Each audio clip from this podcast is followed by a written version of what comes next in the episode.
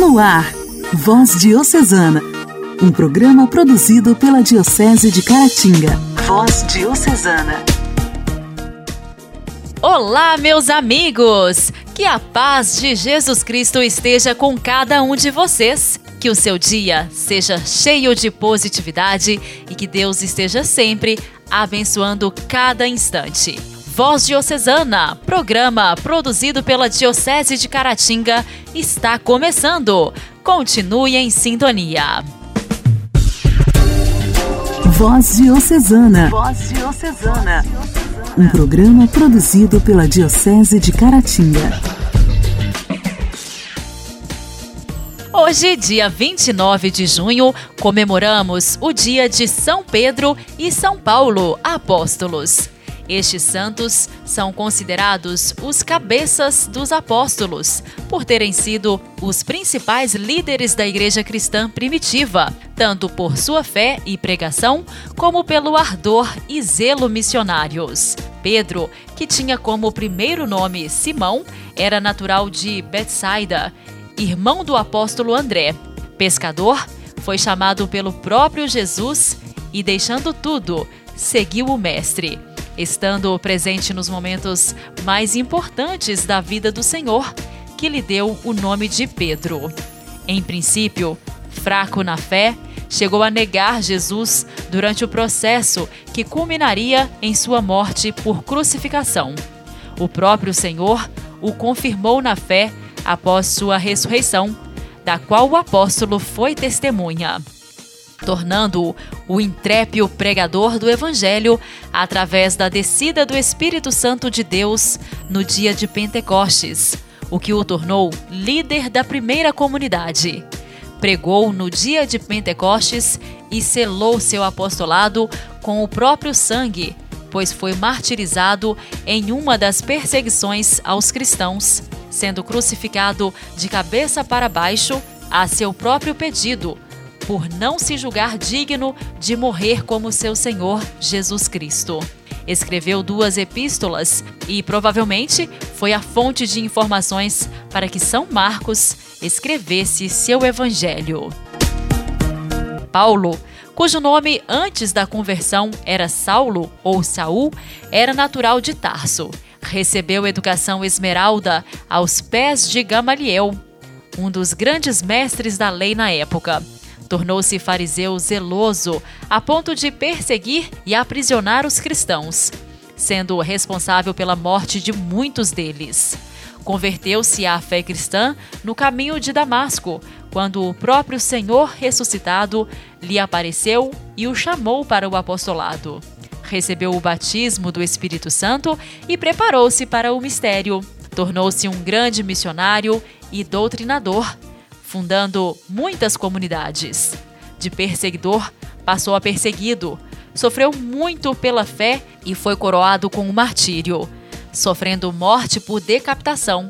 Escreveu 13 epístolas e ficou conhecido como o apóstolo dos gentios. São Pedro e São Paulo, rogai por nós. A alegria do Evangelho. O Evangelho. Oração, leitura e reflexão. Alegria do Evangelho. O Evangelho desta terça-feira será proclamado e refletido pelo seminarista da filosofia Wesley.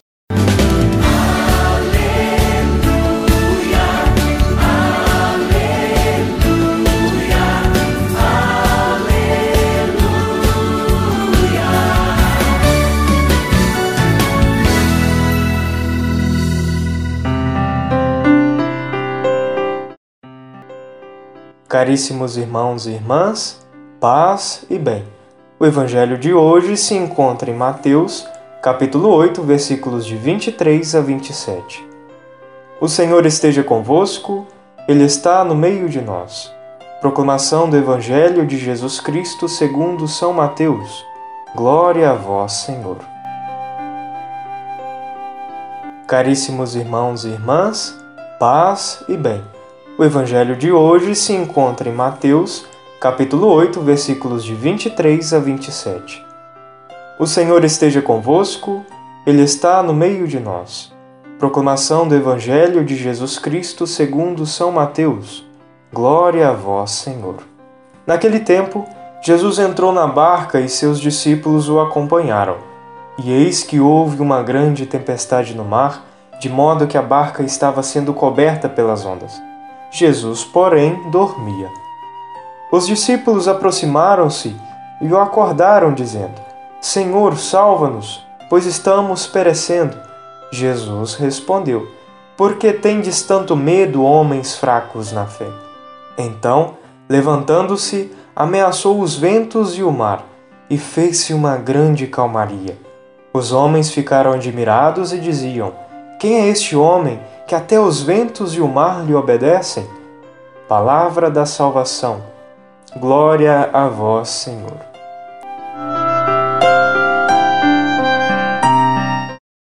Caros ouvintes, no Evangelho de hoje vimos um relato que pode ser refletido em nossa vida para nos trazer respostas em nossas dificuldades. E um importante ponto de análise é o seguinte: os discípulos entraram na barca. Pode ser uma coisa simples, mas um grande passo para a nossa vida de cristãos. Quando decidimos entrar no barco, decidimos aderir, aceitar o projeto que Deus tem para nós e assumimos então a missão. E ao fazer isso, nós defendemos as mesmas causas de Jesus. No entanto, existem também aqueles que entram no barco com o intuito de chegar a outra margem, mas acreditam que durante a viagem não haverão dificuldades, haverá apenas é, paz e calmaria, comparados com aqueles fiéis que pensam que seguir a Jesus em sua vida jamais terão problemas. Muito pelo contrário, ao aceitar participar desse projeto de vida, vem também junto dele desafios que a partir daí irão pôr à prova a nossa fé. Em certo momento da viagem, houve uma tempestade que tirou a paz dos discípulos, e completamente amedrontados, clamam pelo Mestre que por sua vez se encontrava dormindo, em pleno estado de paz. Daí então nos surge uma dúvida como ficar calmo em meio a uma tempestade gigantesca? Neste momento, o evangelista coloca a imagem de um Cristo presente, porém aparentemente indiferente, pouco preocupado ou interessado com o que estava acontecendo. Mas então surge outra questão: será que Deus se faz indiferente ao que está acontecendo ou nossa falta de fé que não nos faz perceber que, mesmo nos momentos difíceis de nossa vida, Ele está conosco. Meus caros irmãos, o medo é o gatilho que joga fora a nossa fé. Ele nos cega e impede de ver o sol brilhar novamente após o tormento, após a tempestade. Quando somos chamados, Deus não nos chama para o sofrimento. Muito pelo contrário, ele sempre busca nos livrar dele.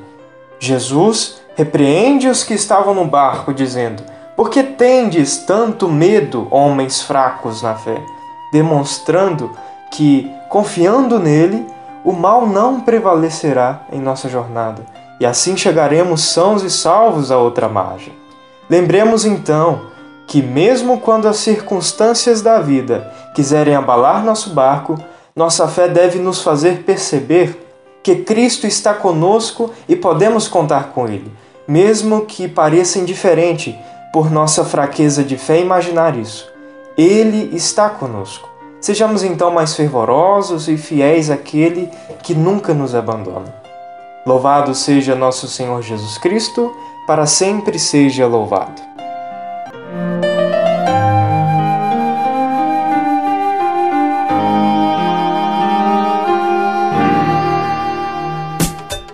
Diálogo Cristão.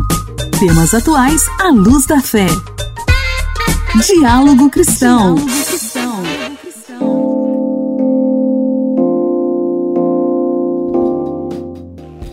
Quatro em cada dez alunos da educação básica na rede pública de ensino correm risco de abandonar a escola por causa da pandemia do novo coronavírus. Isso é o que mostrou um estudo feito com pais e responsáveis de estudantes da rede pública e encomendado pela Fundação Lehman, o Itaú Social e o Banco Interamericano de Desenvolvimento, ao Datafolha. Quem traz mais informações para a gente sobre este estudo é a repórter da Rádio Clube de Inhapim, Luciana Clara. Olá, Luciana! Olá, Janaíne, olá, ouvintes do programa Voz Diocesana. Segundo a pesquisa, o percentual de estudantes que não estão motivados com as aulas, que não estão evoluindo nos estudos ou que manifestaram a possibilidade de desistir da escola cresceu este ano, passando de 26 em maio do ano passado para 40% em maio deste ano. E esse problema é ainda maior para os estudantes negros. 43% deles manifestaram o desejo de abandonar a escola. Entre os brancos, o percentual foi de 35%. O número também é maior para aqueles estudantes de famílias com renda mensal de até um salário mínimo, 48%, para os que vivem em áreas rurais, 51%. O risco cresce também entre os estudantes que vivem no Nordeste. 50% dos estudantes dessa região manifestaram falta de motivação ou intenção de deixar a escola. Na região Sul, isso corresponde a 31%. A pesquisa demonstrou ainda o impacto da pandemia na alfabetização das crianças. De acordo com os pais e responsáveis entrevistados no estudo, 88% dos estudantes matriculados no primeiro, segundo e terceiro ano do ensino fundamental estão em processo de alfabetização. Desse total, mais da metade, 51% das crianças, ficou no mesmo estágio de aprendizado, ou seja, não aprendeu nada de novo 29%, ou desaprendeu o que já sabia, 22%. Entre os brancos, 57% teriam aprendido coisas novas durante a pandemia, segundo a percepção dos responsáveis. Entre os negros, no entanto, esse índice cai para 41%. O efeito de longo prazo da Covid-19 no Brasil será na educação. Uma geração inteira ficará profundamente marcada pela pandemia e o Brasil precisará de múltiplas ações para superar as perdas de aprendizagem. E isso deve ser prioridade para o país. Segundo os pais e responsáveis entrevistados para o estudo, apenas 24% dos estudantes tiveram as escolas reabertas para as aulas presenciais. Dos que tiveram a escola reaberta, 40% dos estudantes não retornaram para a aula presencial. No retorno às escolas, 63% dos estudantes estão sendo avaliados para identificar as suas dificuldades, mas só 29% estão recebendo aulas de reforço. Para 86% dos pais e responsáveis, o desempenho escolar dos seus filhos antes da pandemia era ótimo ou bom e agora esse índice caiu para 59%. Esse baixo desempenho escolar é a principal preocupação dos responsáveis por crianças que não estão em processo de alfabetização. A pesquisa quantitativa foi realizada entre os dias 22 de abril e 21 de maio deste ano, com abordagem telefônica com responsáveis por crianças e adolescentes com idades entre 6 e 18 anos da rede pública em todas as regiões do país. Igreja, Igreja em Ação. Formação, CNBB, notícias, Vaticano, diocese, não paróquia, a minha Igreja fé. em Ação. Igreja em Ação. Nessa semana, no quadro Igreja em Ação, a coordenação da Pastoral da Juventude tem nos contado um pouco mais sobre esse organismo de ação social formado por jovens da Igreja Católica. Hoje, a Marildo José que faz parte da equipe de assessoria da Pastoral da Juventude da Diocese de Caratinga, nos conta como surgiu esta pastoral em nossa diocese ouvintes do programa Voz Diocesana. Me chamo Marildo José. Atualmente eu estou na equipe de assessoria da Pastoral da Juventude da nossa Diocese de Caratinga, né? É na figura do assessor, aquela pessoa que acompanha os meninos das coordenações, os jovens dos grupos. E eu vim falar hoje para vocês um pouco sobre como surgiu a Pastoral da Juventude aqui na nossa diocese. Então, por alguns relatos, por alguns livros de tombo que faz menção, a gente tem início da caminhada da Pastoral da Juventude em 1985. Então ela vem para nossa realidade, né, para nossa diocese, e ela é dividida, né? Como que funciona a passada da juventude? Pelos grupos de base, né, que é os grupos de jovens, pelas, é, pelas atuações em áreas foranias, regiões e a nível diocesano, né? No nosso caso aqui é a nível paroquial, né, que se limita a uma paróquia ou algum setor de dentro da paróquia, das foranias e a nível diocesano. Então, em 85 começa essa articulação, esse trabalho da Pastoral da Juventude, né? E ao longo se espalha por toda a diocese, por todos os quatro cantos, tendo é, grupo de jovens espalhado, né? Mostrando esse jeito de ser e se fazer igreja. E nesses 35 anos, né, a gente já teve grandes histórias, né, grandes momentos celebrativos né, da nossa caminhada enquanto pastoral da juventude. A gente agradece a todos os jovens que já passaram, que já ajudaram a construir essa pastoral que a gente tanto ama, né? E a gente traz também que o sentido da pastoral da juventude é os grupos de jovens, ou seja, eles têm origem, né, essa iluminação pedagógica nos grupos dos discípulos de Jesus Cristo, que são grupos pequenos, né, mas que permite uma vivência grupal, uma vivência comunitária, uma vivência paroquial, uma vivência em todos os âmbitos enriquecedora para o jovem. E a gente traz também nessa caminhada, nessa mochila de saberes, algumas formações progressivas, integral e libertadora da pastoral da juventude, como a dimensão da formação integral, o modo do ver, do julgar e do agir, a nossa organização e o nosso acompanhamento e os nossos assessores que ajudam esses jovens, né, a construir o seu projeto de vida, a celebrar a sua vida, né, e em busca dessa civilização do amor. Então a gente está presente na diocese, em todas as foranias, em quase todas as paróquias, é, mostrando esse jeito de se fazer igreja, né? Que é o jovem evangelizando o jovem, né? E a gente tem como objetivo, né? É ajudar o jovem a experimentar e a vivenciar o sentido pascal na sua própria vida, né? Então a Pastoral da Juventude tá esses 35 anos aqui nesse solo, nessas terras férteis de Caratinga, mostrando isso, que ser jovem é o presente, é o hoje da igreja e que nós estamos aí. E a juventude, ela quer viver. E para ela viver, a gente tem que dar vida e vida com dignidade para nossa juventude. Voz Diocesana. Voz Diocesana. Um programa produzido pela Diocese de Caratinga. Agora, no programa Voz Diocesana, vamos ouvir essa linda canção de Toca de Assis. Quero mandar para todos os ouvintes, especialmente para os ouvintes da Rádio Durandé 87,9 FM da Paróquia São Sebastião em Durandé. Muito obrigada aí a todos vocês pela sintonia. Quero encontrar o tesouro o céu que está em mim.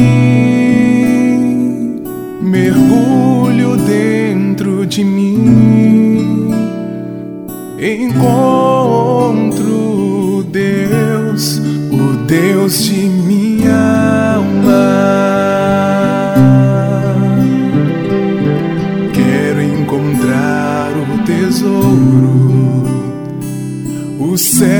está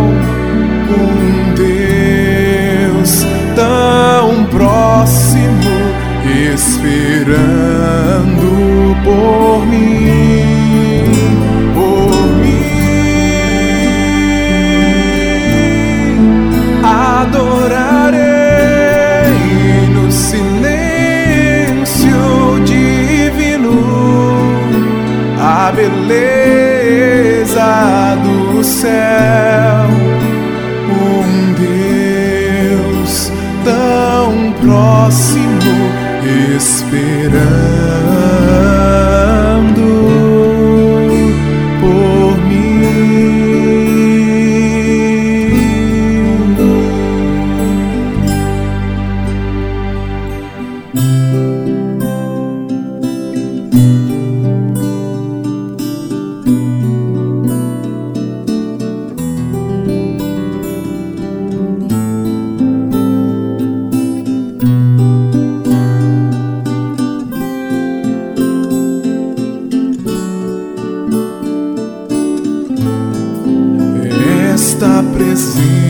presença divina faz crescer meu amor.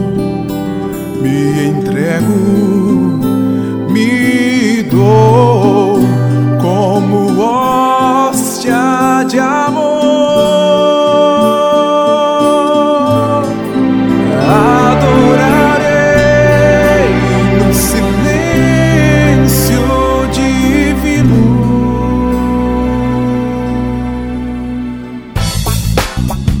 história, nossa história. Curiosidades e fatos que marcaram nossa diocese. Nossa história.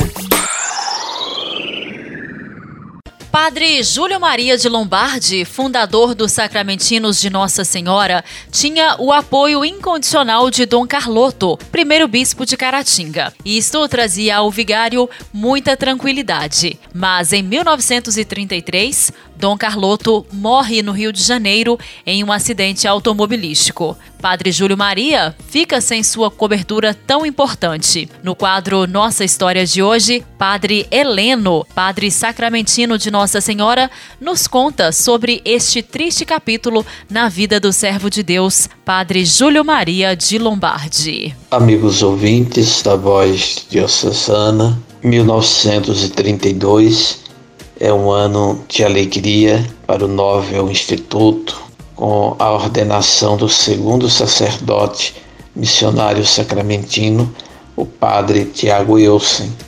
Também em 32, né, a chegada de alguns jovens para a congregação nas diversas etapas, alguns receberam hábito, outros fizeram sua primeira profissão. 1933 tem a, a alegria da conclusão da primeira parte do seminário, da congregação dando já os seus primeiros passos bem significativos, mas também é um ano que trouxe bastante tristeza para o coração do Padre Júlio Maria, para a Diocese de Caratinga, com a morte inesperada de Dom Carloto Fernandes da Silva Távora. Eis que chega a notícia chocante né, do atropelamento de Dom Carloto no Rio de Janeiro, sua morte ocorrida no dia 27 de novembro né, daquele ano. Isso vem, sem dúvida, abalar a Diocese e deixar consternados o fundador e o nosso instituto. Então, Padre Júlio Maria, entre a dor e as lágrimas, ele escreveu uma página de gratidão e saudade né, no livro Tombo da Paróquia do Bom Jesus de Mirim, do qual vale a pena a gente é, citar aqui para os amigos ouvintes. O santo prelado, admirado e amado por todos, deixou na alma do povo um sentimento que nada será capaz de apagar. Nós, de modo particular, devemos ao Santo Bispo um carinho e um desvelo que nunca exaltaremos bastante. Passava bastante tempo entre nós, vivendo de nossa vida, partilhando de nossa mesa, como partilhava de nossas alegrias. Que nunca a comunidade se esqueça daquele que foi o seu pai carinhoso e guia desvelado nos primeiros passos de sua existência. Padre Júlio Maria não só escreveu essa página no livro Tombo, mas escreveu um livro né, contando um pouco da história e da vida missionária do seu querido amigo Dom Carloto da Silva Távora. Então, Dom Carloto foi sepultado no Rio de Janeiro e só mais tarde é que se fez a exumação e os seus restos mortais foram trasladados para Caratinga e inumados no presbitério da Catedral de São João Batista.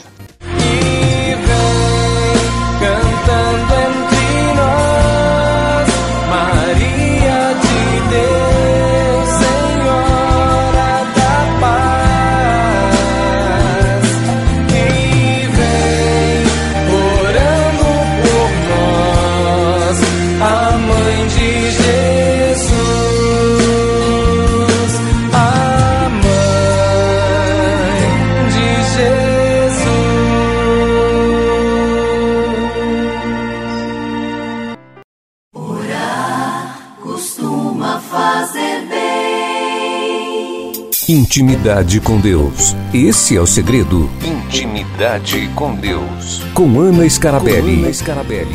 Orar costuma fazer bem.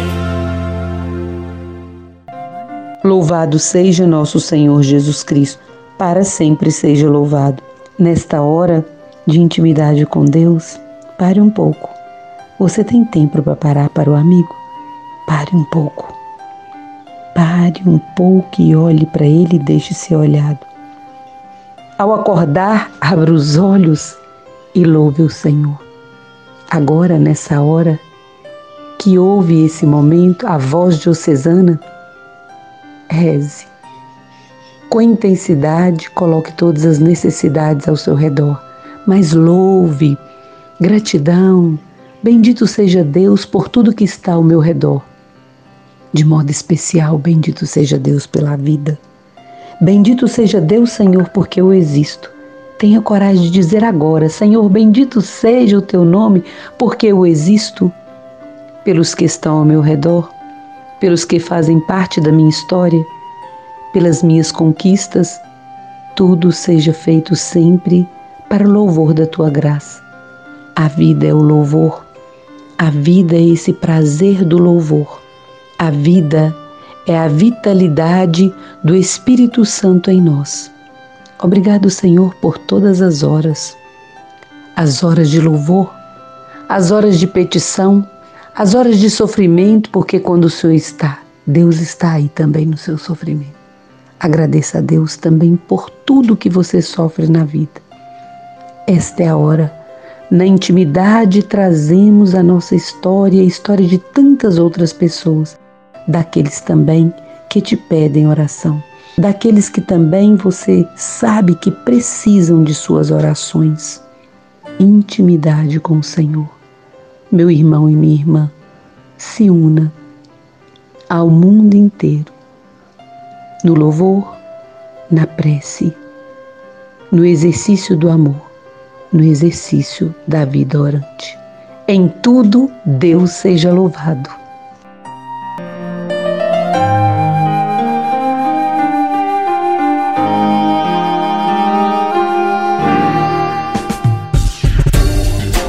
Voz Diocesana. Voz Diocesana. Um programa produzido pela Diocese de Caratinga. Caros ouvintes, o Voz Diocesana de hoje está terminando. Muito obrigada pela audiência. Continue sintonizado em sua rádio preferida. Nós voltamos amanhã, se Deus quiser. Forte abraço. Você ouviu Voz Diocesana, um programa da Diocese de Caratinga. Voz Diocesana.